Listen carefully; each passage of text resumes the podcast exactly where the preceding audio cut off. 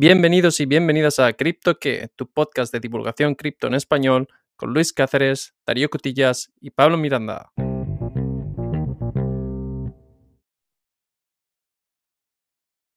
Muy buenas, Pablo, ¿qué tal? ¿Cómo estás? Muy buenas, Luis. Todo bien, todo bien por aquí. ¿Qué tal tú? He oído que has tenido una semana personal interesante, ¿no? Hora de decir enhorabuena. Nada, muchas gracias. Sí, sí, ando, ando liado y tú también. Andamos los dos justitos de tiempo esta semana. Sí, sí. Pero has visto, has visto noticia de actualidad, de actualidad rabiosa, tanto que estamos grabando y la noticia se ha publicado hace seis minutos. Kraken suspende eh, los ACH deposits y las retiradas después de, de la caída del banco Silvergate. Bueno, ¿Trabajaban con, con ese banco o, es por precaución? Eh, no, al parecer trabajaban con ese banco y están buscando opciones eh, para proporcionarles em, liquidez. Y, básicamente aquí se anuncia la nota de prensa, que básicamente es un párrafo que en, a partir del 27 de marzo de 2023 los clientes de Kraken no podrán utilizar eh, no podrán utilizar vale, es normal. No, no podrán utilizar las ah, Automated Clearing Houses eh, Deposit y, las retiradas. O sea que básicamente, vale. Tiene sentido que no utilicen este banco, es normal, está cerrado, está a punto de cerrar, está siendo liquidado. O sea que, pero más allá de eso, noticia interesante. Eh, ¿Has visto que pese a todo, con los vaivenes de la banca tradicional hemos tenido movimiento esta semana? Vamos, en los últimos siete días Bitcoin ha subido un 10% y ya estamos en 28.000. Sí, esto siempre es la guerra de Bitcoin contra los bancos y parece que el, que el caos bancario que, estamos viviendo está beneficiando al, mundo cripto. Pero bueno, como vimos la semana pasada, a veces van, van conectados y, un problema económico a nivel mundial eh, puede afectar también negativamente a cripto, aunque siempre se dice que es lo contrario. Sí, vamos a ver cómo va la relación. Te iba a hacer una pequeña reflexión el otro día en una de estas newsletters que nos llega, en este caso el Milk Road, venía un, tienen un sumario al principio que pone el Bitcoin, cómo está el precio, cómo está la variación del día y cómo está la variación de este año. No sé si, no sé si has visto, vamos a hacer, te voy a hacer un pequeño trivia. ¿Cuánto crees que ha sido la variación del Bitcoin? ¿A la alta o a la baja? ¿Y cuál es el porcentaje que ha subido? ¿Tú qué crees? ¿De este año? De este año, sí, empezando el año natural, o sea, 1 de enero. De este año empezamos en la ruina ya, yo creo, ¿no? Bueno, juégatela. Bueno, te voy a decir un 7% arriba. Un 7% arriba. Sí. ¿Y Ethereum? Algo más. Un 12, 13. Vale. Este año, empezando al 1 de enero, y de hecho lo voy a, lo voy a tener que mirar porque o la cifra está mal calculada o aquí algo gato. Me, me he quedado muy lejos, ¿no? Eh, sí, básicamente, el 1 de enero estábamos a 16.000 dólares. 1 de enero, para ser más exactos, a las 7 de la mañana, a las 4 de la 1, ahí va, 16.500 dólares. Empezamos el año. Estamos a 27.000 a momento de la grabación.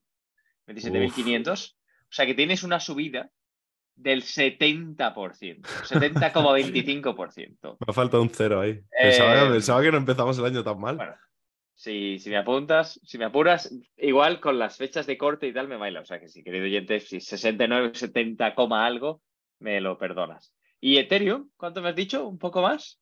Yo te he dicho un 12, pero me da que va a ser un poquito más.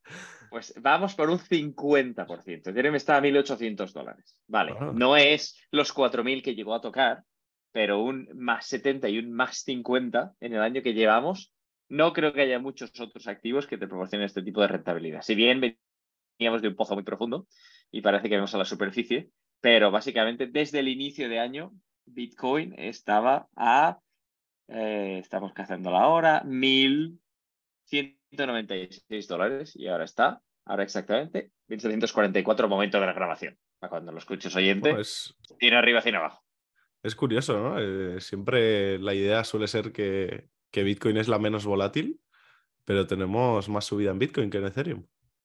Sí, yo creo que esto se debe al contexto general en el cual, al haber las, caídas y la crisis del sistema bancario, eh, Bitcoin tiene esa percepción que se ha comentado acerca de que podría ser cierta falsa, pero sí la hemos discutido en este podcast también, eh, de poder ser una potencial reserva de valor.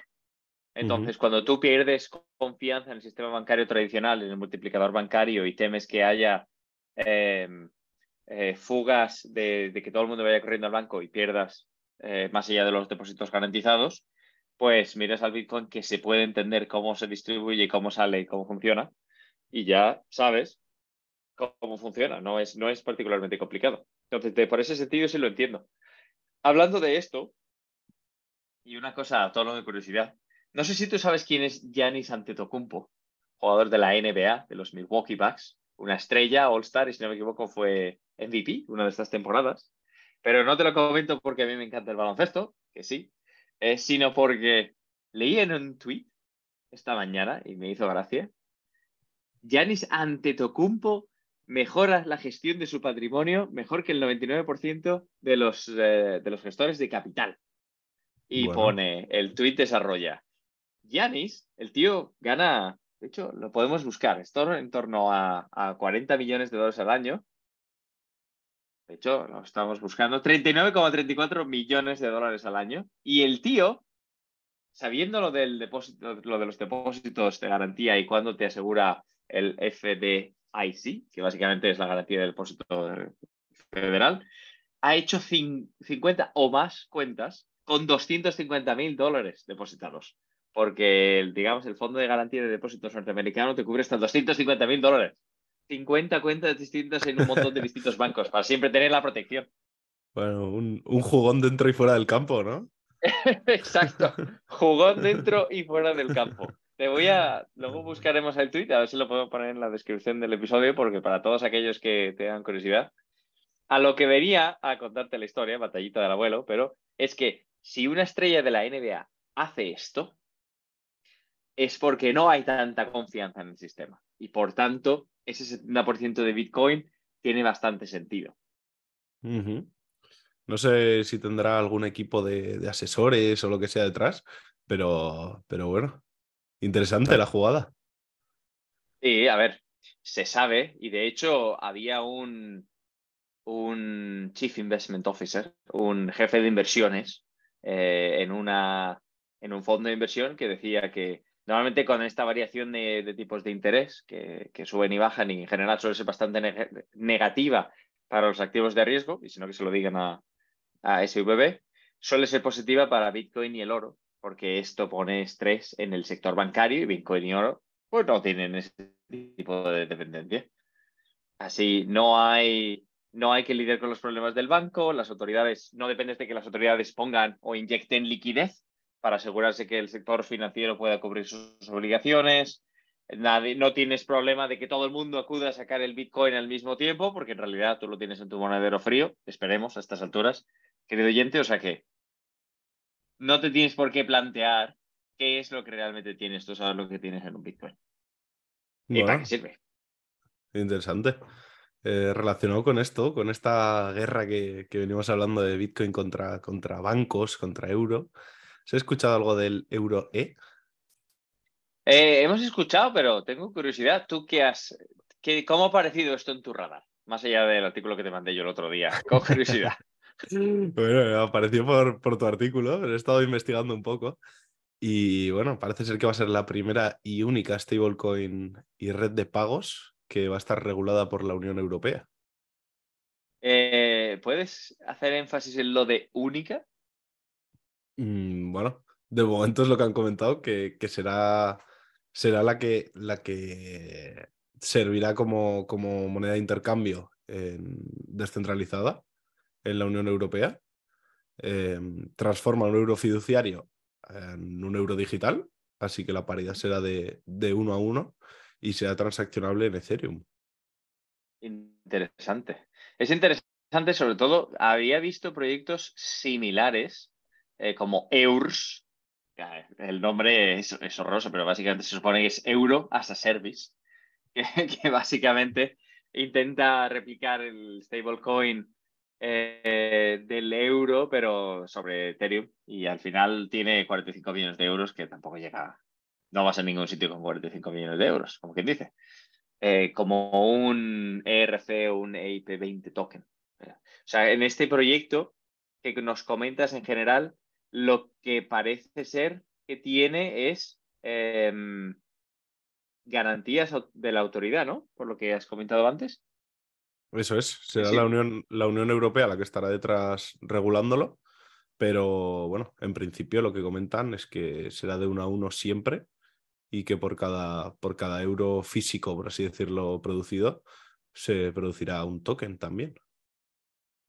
Interesante, vamos a tener que ir intentando entender qué pasa con esta evolución, eh, pero es la primera ¿Has visto alguna otra stablecoin que no sea basada en el US dollar?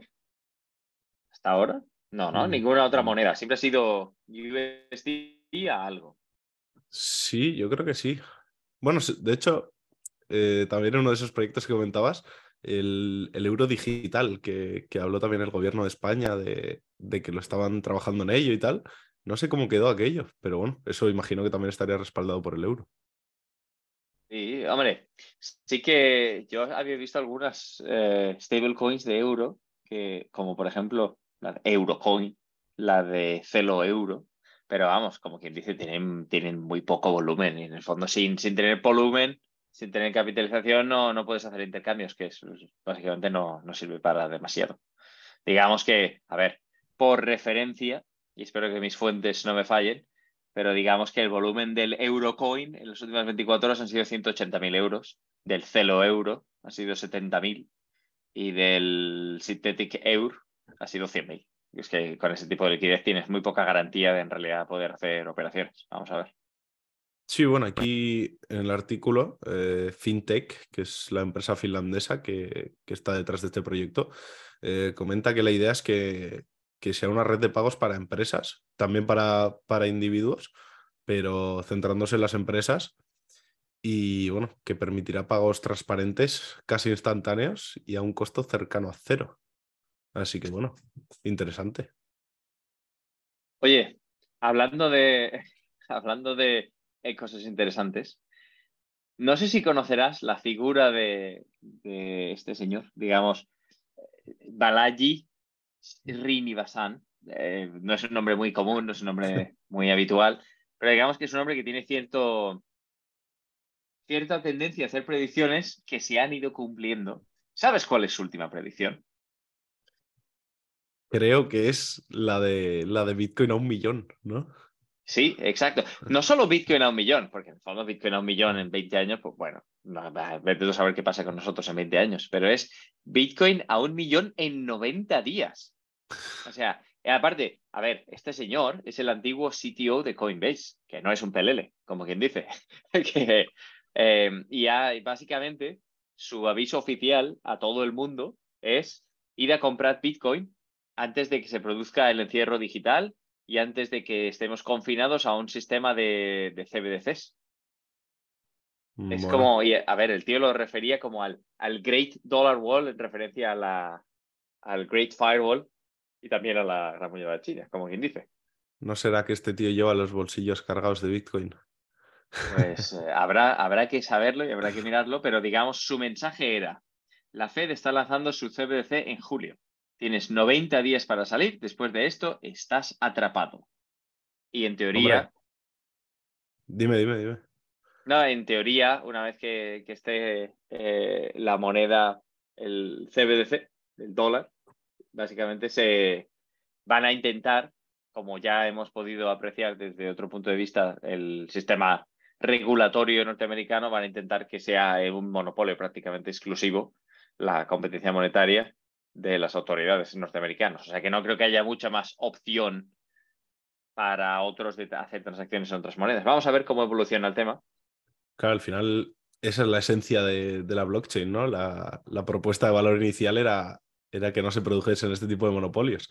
Pero bueno, oye, ojalá nos vayamos a un millón en, 90 días, pero lo veo un poco complicado. A ver, desde el punto de vista de eh, quiero que el Bitcoin se vaya a un millón en 90 días, posiblemente, hablando en, términos realistas, seguramente si el Bitcoin llega a un millón en 90 días es porque algo malo ha pasado. Eh, el mercado no está preparado para reaccionar de esa manera Y no me quiero imaginar en qué escenario llega un millón.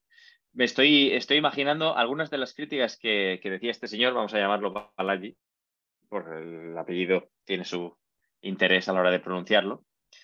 Imagínate, decía este señor, que el salario, el precio y el capital están controlados a nivel de individuo para aquellos atrapados en el sistema del, del CBDC dólar.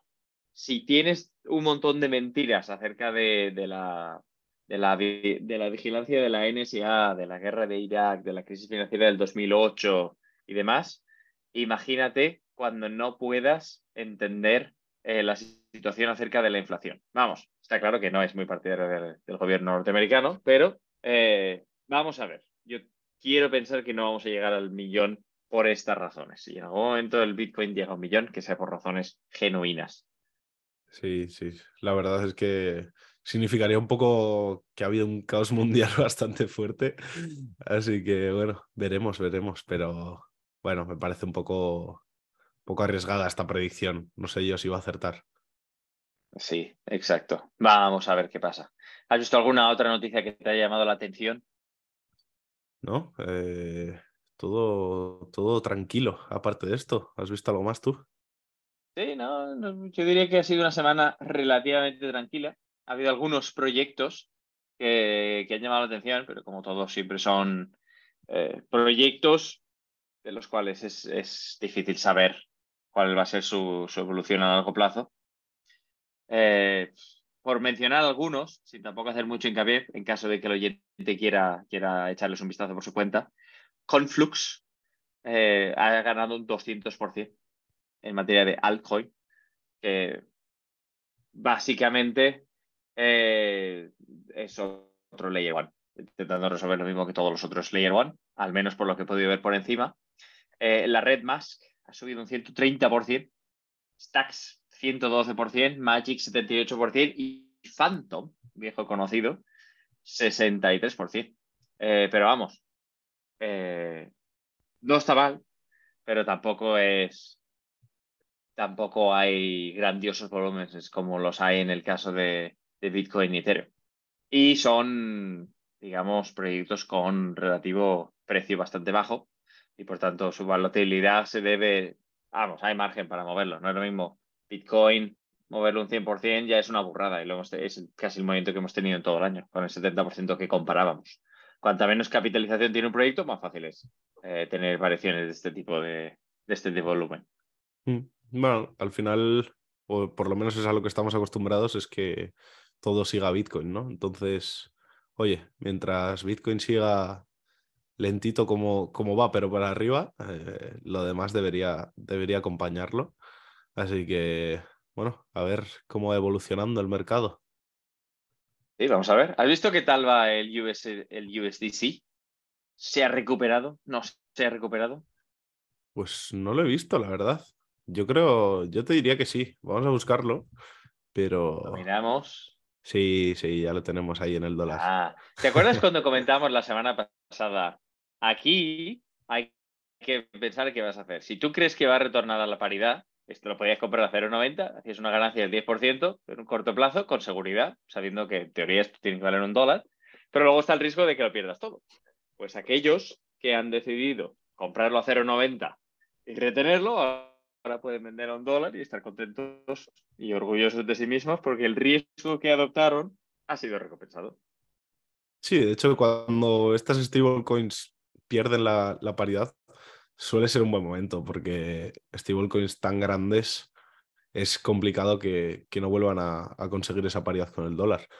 Así que, bueno, eh, en cuanto a riesgo y beneficio, una inversión bastante segura.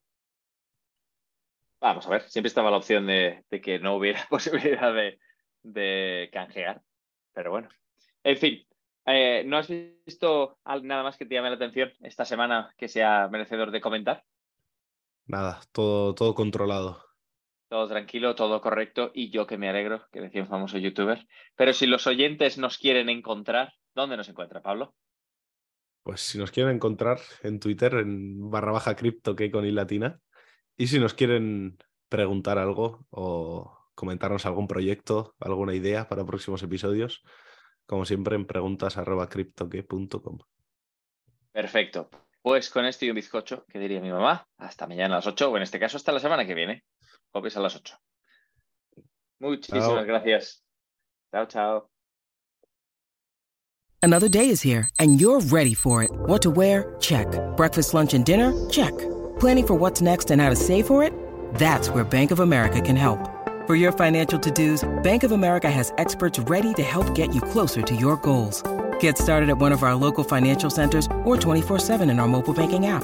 Find a location near you at bankofamerica.com slash talk to us. What would you like the power to do? Mobile banking requires downloading the app and is only available for select devices. Message and data rates may apply. Bank of America and a member FDIC.